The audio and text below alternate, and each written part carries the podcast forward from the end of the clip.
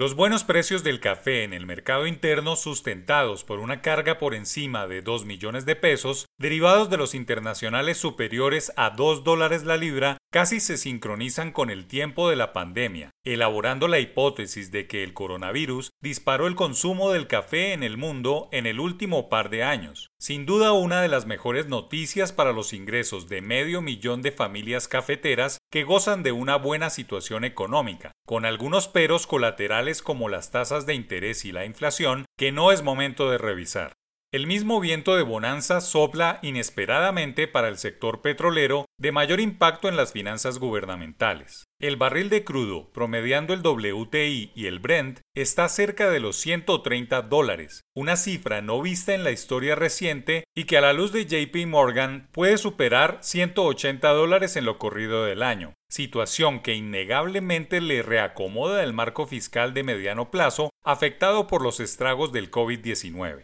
Ahora bien, lo primero que deben hacer los cafeteros y los petroleros es aceptar de frente sin ambagues que Colombia está atravesando una bonanza de precios que merecen ser administrados con visión de futuro. Son inadmisibles los analistas sesgados que tratan de demeritar el buen momento, cuando la realidad de los precios dicen otras cosas. Hace un par de décadas, cuando se experimentó una bonanza de precios similar a la actual, los venezolanos, de la mano de Hugo Chávez, dilapidaron el petróleo caro exportando el modelo chavista y regalando crudo a Nicaragua y Cuba. El Ecuador de Rafael Correa hizo carreteras y dispuso para su país una buena infraestructura vial, pero ese mismo boom solo le dejó a Colombia una refinería de Cartagena signada por sobrecostos y nada más. La pregunta que se hace ahora es qué debe hacer el gobierno saliente y el entrante del próximo agosto para que el dinero que está entrando por petróleo se vea y se sienta en las finanzas gubernamentales. El carrusel de expertos que pasan por la puerta giratoria de las entidades económicas a los gremios y a los centros de investigación económica no pueden empezar a empañar la realidad de los precios del petróleo. Mucho menos los cafeteros deben atesorar este momento y hacer que dure su ahorro para evitar pedir subsidios y obviamente hacer más efectivo el sector e invertir en productividad y competitividad en un mundo que se ha volcado a tomar café.